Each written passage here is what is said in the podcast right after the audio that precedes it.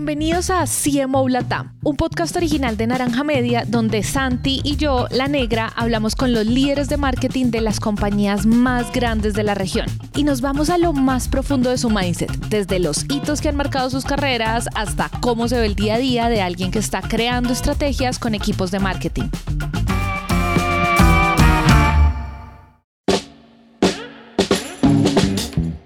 Hoy nos sentamos con Talinter Sakian para conversar sobre las grandes lecciones que aprendió en Procter Gamble, en Twitter y los retos que enfrenta hoy como Marketing Director en Deal, la startup de pagos y compliance internacional que se está tomando el mundo del trabajo remoto. Con ella conversamos sobre cómo crear más armonía entre los equipos de sales y marketing para crecer a toda velocidad, los retos de construir una marca relevante a nivel regional y al mismo tiempo a nivel global, y sobre todo lo que implica hacer marketing para los consumidores de hoy, que son los más complejos de la historia. Entonces, comencemos. Ayúdame a entender, hagamos esta dinámica como de gran aprendizaje en PIG, gran aprendizaje en Twitter, gran aprendizaje en eh, Twitter y Deal. Como en esto, sobre todo PIG y Twitter, como seguro que son tu pasado porque tu presente es Deal. Cuéntame un poquito como qué es lo que, que, tú dices, muchas de las cosas que yo sé hoy las aprendí ahí en, esas, en esos espacios. Cuéntame cuáles fueron.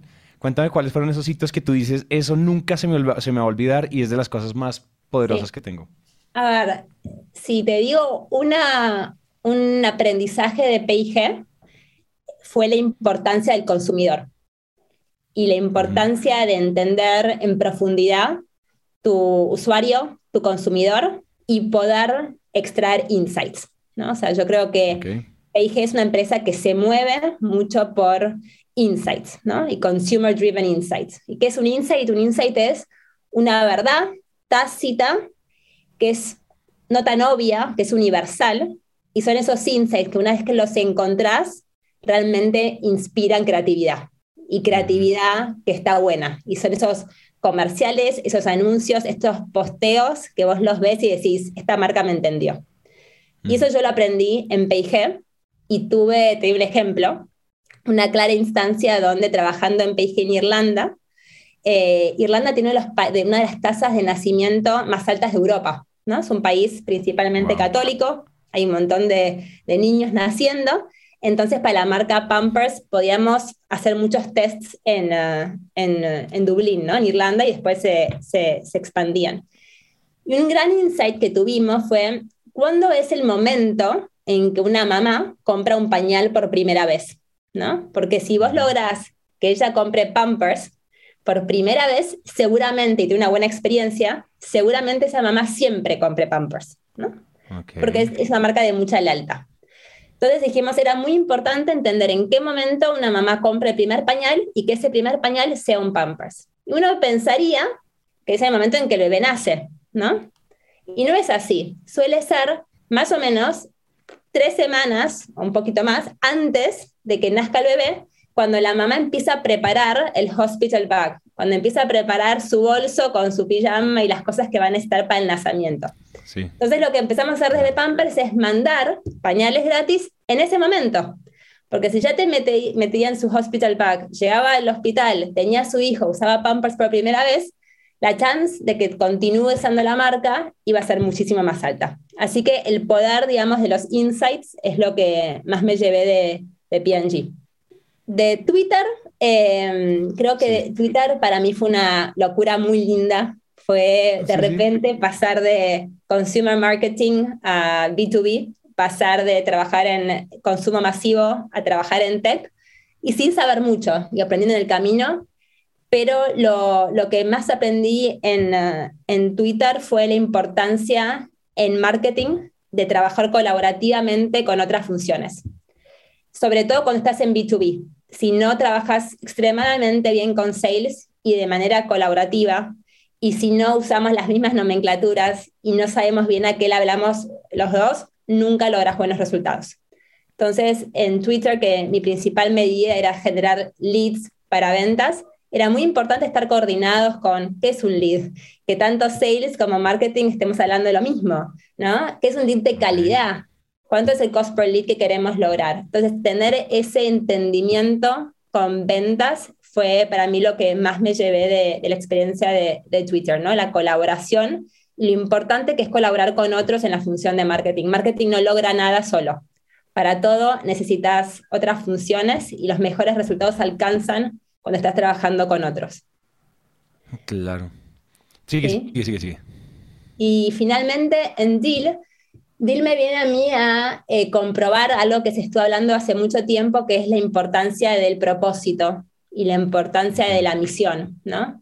Eh, yo creo que hoy más que nunca eh, la gente le importa el why de las empresas, ¿no? Esto que Simon Sinek cuenta con sus círculos concéntricos.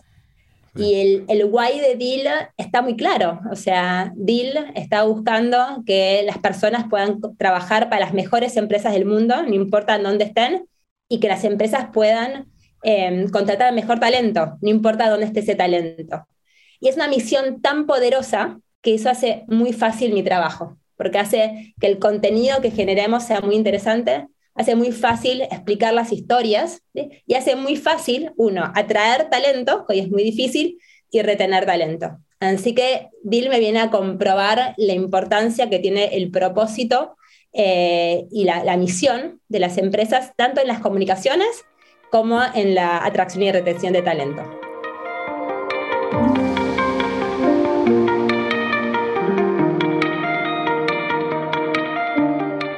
Quiero saber, porque me dio mucha curiosidad, cuáles son esas buenas prácticas cuando uno hace marketing en B2B, eh, en, la dinámica con, con, el área de ventas, eh, como, digamos, un poco cuéntame cómo es esa sincronía. Sí, hablemos de esas buenas prácticas cuando hacemos marketing B2B. ¿Tú qué dirías? Porque cambia mucho de consumo y demás. Sí, yo creo que en primer lugar eh, es entender muy bien el negocio y la audiencia creo que cuando hay un entendimiento de qué es lo que estoy vendiendo, cómo es el revenue model, quién es mi audiencia, cuáles son las barreras de esa audiencia, ese es como el primer paso, porque al final todo empieza ahí. Em, lo segundo que se vincula con eso es, ok, este es mi negocio, esta es mi audiencia, ahora, ¿cuáles son las métricas? Y las métricas es fundamental que haya un entendimiento compartido entre todos los stakeholders de la organización, cuál es la definición de cada métrica. Es decir, si un lead es alguien que deja sus datos en un form, genial. Si un lead es alguien que hace un booking de una demo, genial. Si un lead es alguien que viene a un evento, genial. Pero es importante que todos estemos alineados en qué significa eso. Porque si todos sabemos eso, después es mucho más fácil analizar la información e iterar según los planes funcionen o no. Entonces te diría, eso es lo segundo, un entendimiento compartido de las métricas que se va a evaluar. Lo tercero, eh, creo que es no hablar de sales y marketing. O sea, no somos enemigos, eh, no somos los unos y los otros. Para mí somos un equipo de growth, o sea, un equipo de revenue growth y estamos todos acá empujando hacia lo mismo. Y el común denominador tiene que ser la data. O sea, la data es el único source of truth. Entonces, cuando se cuestionan planes, cuando se cuestionan resultados, no se está cuestionando a sales o se está cuestionando a marketing, se está cuestionando el resultado y entre todos cómo hacemos para mejorar eso. Por ejemplo, si nuestra conversión de leads es mala, está bien, en parte tiene que ver con el trabajo que marketing no está trayendo eh, leads de buena calidad, ¿no? Pero ahí también tenemos que tener constantemente la retroalimentación de ventas para entender, bueno, ¿cuál, ¿por qué no fue una lead de calidad?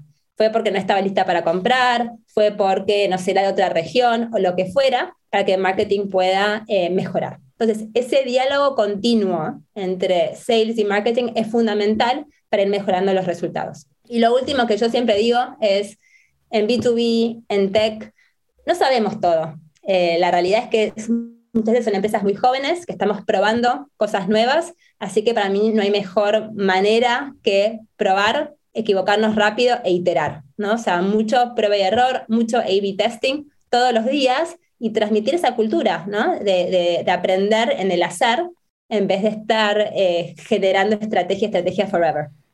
Ok. Ayúdame a entender un poco, pensando en eso y pensando en cómo ustedes funcionan hoy, y no sé si esto va por ahí, pero quiero saber cuáles son los retos que tienes hoy. ¿Sí? ¿Cuáles son los retos que, que Deal enfrenta desde su equipo de growth y de revenue, pues de revenue growth? y es hacia dónde, o sea, hacia dónde están. En este momento, así lo preguntamos nosotros, no sé si en, Argentina dicen trasnochar, lo que te quita el sueño. ¿Cuáles son esos, esos, esos, esos, esos retos y cómo los estás resolviendo? O sea, ¿qué palancas, qué botones, qué estrategias te estás encontrando cuando esos, cuando esos retos surgieron? Cuéntame, ¿cuáles son? ¿Cómo los has solucionado? ¿Qué te has encontrado ahí? A ver, naturalmente, eh, en un startup, en este caso DIL, que tiene apenas tres años, de muchísimo crecimiento. Hoy DIL tiene más de 11.000 clientes alrededor del mundo, que es una, una, barbaridad en tan poco tiempo, y somos más de 1.100 personas. Y no solo DIL es un startup, sino que está en un sector que también es bastante novedoso. Todo esto de International Hiring, si bien existe hace muchos años, se aceleró drásticamente con la pandemia. Entonces, naturalmente, hay muchas cosas que no se saben y que se van aprendiendo en, el andar. En ese contexto, hoy te diría que los dos grandes desafíos entre muchos otros, pero los dos principales son, uno, el posicionamiento de marca. ¿sí? ¿Y por qué te digo posicionamiento de marca en, en la región? Cuando vos hablas de international hiring o contratación internacional, es muy fácil confundir la contratación en el sentido de compliance y contratos con el reclutamiento. Entonces nos pasa que muchas personas creen que DIL es una empresa de reclutamiento que te va a ayudar a encontrar el talento. Y ese no es el caso. Nosotros trabajamos con un montón de partners que hacen recruiting, que son los que ayudan a las empresas a reclutar y encontrar talento. Nosotros tomamos el después, cómo contrato incorpora a esa persona de manera legal. Todo esto que yo te cuento es fácil de explicarlo en dos minutos, en un minuto, cuando tenés que explicar en un social media post o en un ad que tiene unos pocos caracteres, es difícil encontrar las palabras correctas. Así que parte del desvelo es cómo explico esto en seis palabras, ¿no? Cuando la, la palabra international hiring o contratación internacional puede dar lugar a confusión. ¿sí? Claro. Eso por una parte. Y la, la, manera en que estamos trabajando eso es asegurarnos de tener un marketing across, along the funnel, ¿sí? Porque claramente si alguien ve un ad y solamente ve un ad, ¿no? O sea, bottom of the funnel acquisition y ve contratación internacional, probablemente se confunda. Pero si yo trabajo mucho el awareness y el mid funnel y educo, ¿no? Y genero consideración y genero conocimiento de marca desde el principio, cuando vean mi ad y día contratación internacional, ya van a entender que no es reclutamiento, que es la parte más bien de compliance y payroll. ¿Se entiende? Se entiende, se entiende perfecto. O sea, aquí lo que te estás diciendo es que no son momentos separados en el funnel donde a medida que conviertes a un lead calificado, ¿cierto? Sino que tú lo tienes que llevar de la mano y ser intencionado en lo que tú haces como en el, en el, en la, en el back funnel, en el, en el mid, en el todo. Tú tienes que estar todo el tiempo acompañando y no dejarlo como, como al azar que el potencial prospecto salte de una etapa a otra, sino que tú los tienes que ir acompañando para que no haya como malos entendidos probablemente. Claro, y que para el momento en que ve tu ad de Facebook o tu ad de LinkedIn, para ese entonces ya, ya te conoció, ya te entendió antes, ya interactuó con tu marca, con lo cual cuando va a hacer clic ya sabe qué esperar. ¿sí? Y evita confusiones y evita eh, disappointments en, cierto sentido. Ese te diría que es el, el, el primer desafío. El segundo, en una empresa que crece tan rápido, obviamente hay que crear procesos y hay que establecer formas de trabajo, ¿no? Em, y encontrar el balance entre qué es un plan global, qué es regional y qué lo, es local, eso es algo que se va también armando en el andar, ¿no? Entonces, yo me sumé a DILA hace eh, ya casi 12 meses, un año, y al principio eran todos planes globales, ¿no? De todo global. Había un website en inglés, todos los ads en inglés, eh, apenas había uno que otro evento en Norteamérica y en IMIA. Y después mi desafío era, bueno, genial, todo esto está pasando global y regionalmente, eh, perdón, globalmente, ¿qué de esto me llevo a la TAM? ¿Qué de esto eh, apalanco? ¿Qué de esto tengo que cancelar en la región porque no es relevante? ¿Y qué cosas nuevas tengo que hacer? Entonces, definir esas capas de, bueno, ¿cuáles van a ser mis planes globales que voy a localizar? Y cuáles son aquellos planes más bien locales que se basan en los insights de la audiencia local, son los que tengo que crear, ¿no? Entonces, trabajar esos dos layers de global a local, digamos, y de local a que potencialmente se globalice, es un desafío que tenemos todos los días, ¿no? Con todos los stakeholders que eso, que eso implica.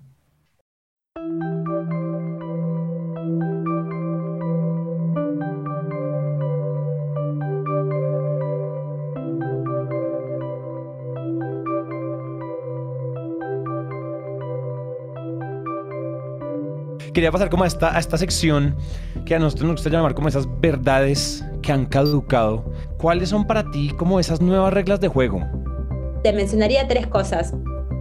Uno, creo que en un marketing más bien tradicional, o el marketing de la época de Mad Men, uno tenía un producto, tenía un beneficio y le contaba el beneficio a la audiencia y esperaba que la audiencia diga, ah, está bueno este beneficio, lo compro. ¿No? O sea, creo que era muy lineal.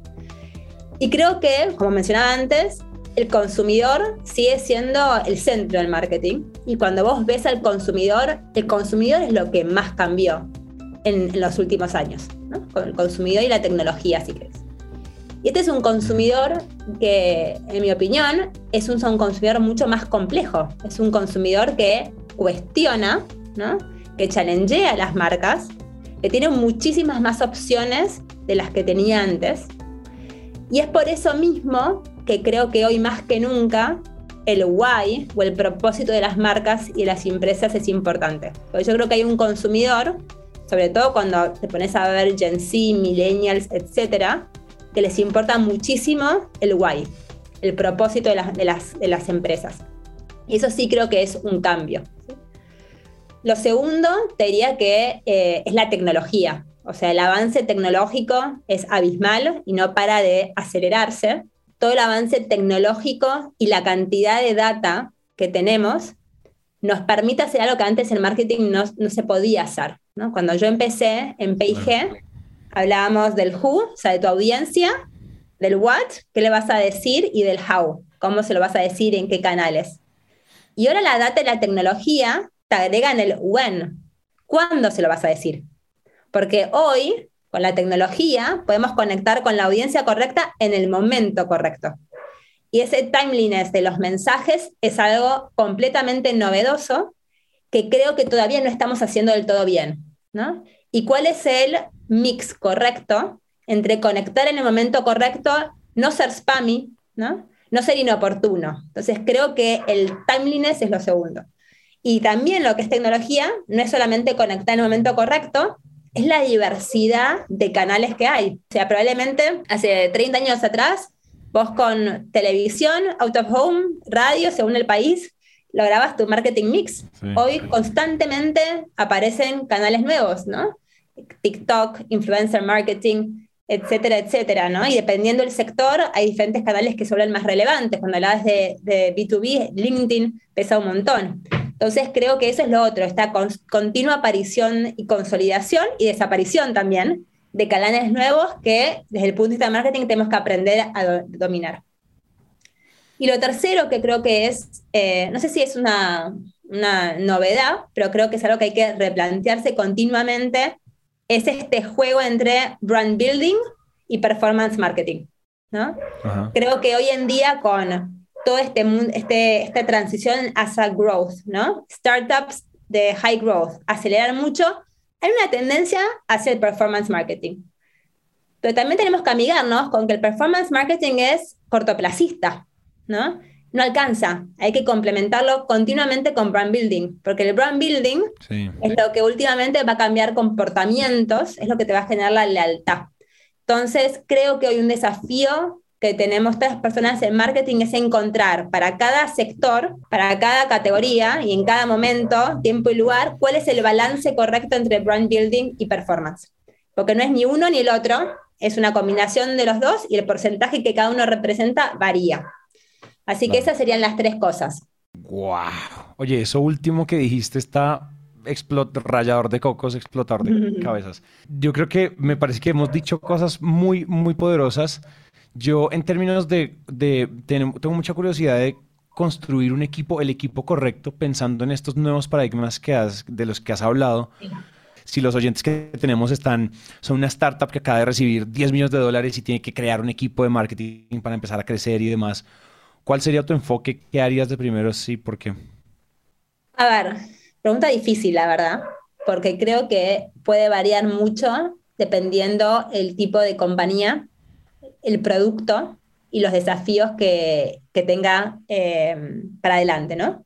Y en particular en el estadio en que está ese startup. O sea, una, una, un startup que está empezando y es B2B es, es muy diferente que un B2C que está empezando, ¿no? Porque el B2C probablemente necesite mucho más eh, de growth eh, desde el momento uno. Em, lo que sí te diría es que la principal eh, skill que me gustaría tener en mi equipo del día uno, y probablemente sería mi primer hire y mi mano derecha por siempre, es un market, marketing data scientist. Eh, alguien que entienda la data, pueda cranchear la data y darme insights. Por eso le agregué marketing data analyst. O sea, no me alcanza alguien que sepa analizar Excel, alguien que sepa transformar esa data en insights.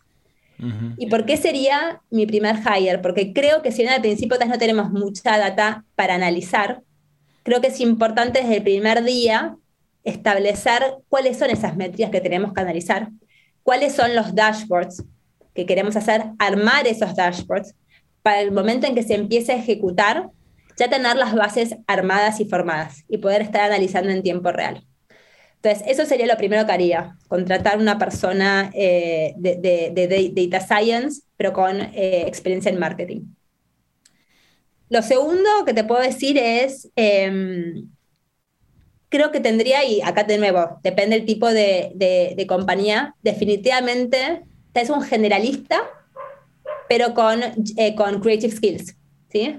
Alguien que te pueda sacar desde un evento, ¿no? Alguien que te pueda empezar a armar un blog, no porque eh, no vaya a contratar después a alguien que haga exclusivamente blog, pero al principio, cuando estás en un startup, sos muy, somos muy poquitos, ¿no? Y hay que empezar. Entonces creo que teniendo alguien de data con un generalista, con skills creativas, creo que para empezar vamos bien. Y después algo que aprendí en Deal, porque no estaba acostumbrada a esta forma de trabajo, es aprender a apoyarme en freelancers, ¿no? Y saber que cuando uno está empezando y está aprendiendo, necesita flexibilidad y fluidez. No solamente en los planes, sino en la estructura porque posiblemente no saques la estructura bien desde el día uno y es muy fácil contratar eh, freelancers y después prescindir de sus servicios. No es tan fácil hacerlo con full-time employees, ¿no? No solo por la empresa, también por la persona. Entonces yo, por ejemplo, en este momento que estamos armando equipo, tengo equipo, digamos, permanente en la TAM, pero también tengo diseñador, copywriter, eh, alguien que me ayuda con traducciones, que son todos freelancers, ¿no? Y eso me permite ir cambiando y manteniendo mi estructura fluida, acorde a cómo evolucionan las necesidades del negocio, que en un ambiente de high growth, esas necesidades cambian mucho y cambian en poco tiempo. Así que nada, esas tres cosas te diría. Data, con, con alguien que sepa sacar eh, insights de la data, primer lugar. Segundo lugar, un generalista con uh, skills creativas y tercer lugar, dar lugar a freelancers que ayuden a, generar fluidez en el equipo y responder a las necesidades. Fascinante, fascinante. Qué gran respuesta. Yo ya estamos llegando un poco al final y no me gustaría quedarme con que de pronto, y tú hiciste muy bien la tarea, es decir, tenías ahí tus notas y demás. No quiero, o sea, si algo, por ejemplo, tus notas se quedó que no lo hayas dicho. A ver, había dos preguntas, una pregunta que hiciste que es, ¿qué lección te dejó algún mentor? Que es una, pregunta que me costó bastante, la estuve pensando, así que la quiero contar. Em, y me gustaría mencionar dos cosas. Em, me apoyo un montón en mentores. No tengo mentores formales, pero tengo tres o cuatro personas que siempre que estoy ahí en la duda o que necesito un, un punto de vista diferente, acudo a ellas y siempre estoy muy agradecida. Y hay dos cosas que me han dicho, una más de negocio, una más personal que me han servido. La primera es, cuando uno hace estrategia de marketing, lo más difícil no es decir qué voy a hacer, es decir qué no voy a hacer. Y poder establecer, establecer eso para mí es muy importante, porque sobre todo cuando hablamos de ambientes de high growth startup, queremos hacer todo y queremos hacer todo ya. Y para trabajar bien, alcanzar resultados, y no generar disappointment con los stakeholders, creo que es muy importante poner sobre la mesa que no vamos a hacer. Que no significa que no lo vamos a hacer nunca, quiere decir que no lo vamos a hacer todavía. Puede pasar en el próximo Q. Entonces, tener eso claro me parece súper importante. Y lo segundo alguien una vez me dijo cuando estás ante un problema, ya sea una situación conflictiva de trabajo, eh, o una meta que no se está logrando, o un plan que no está funcionando, es hacerte la pregunta, ¿qué puedes hacer vos diferente? ¿no? Y es pasarnos un poco de este victim mindset a un player mindset.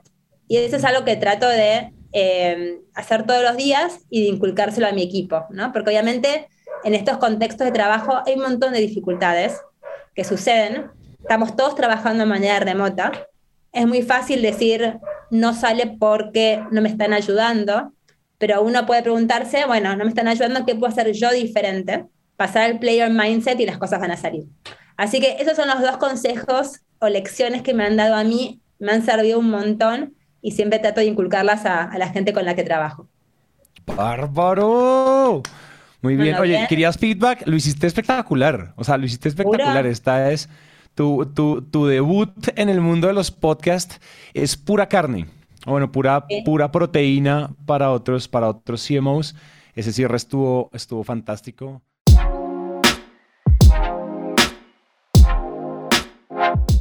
Me quedé pensando mucho en esa idea del consumidor más complejo, porque a medida que el consumidor evoluciona, el marketing como profesión se vuelve cada vez más profundo y demanda más de nuestros equipos. Pero bueno, así acaba este episodio. Muchas gracias a Talín por compartir su tiempo y esas ideas que nos dejaron pensando. Antes de irnos, les pedimos dejar una reseña de 5 estrellas en Apple Podcast y en Spotify para hacer que este show continúe. También nos pueden seguir en redes sociales como arroba naranja media pod o si quieren escríbanos en nuestro WhatsApp más 57 317 316 91 96.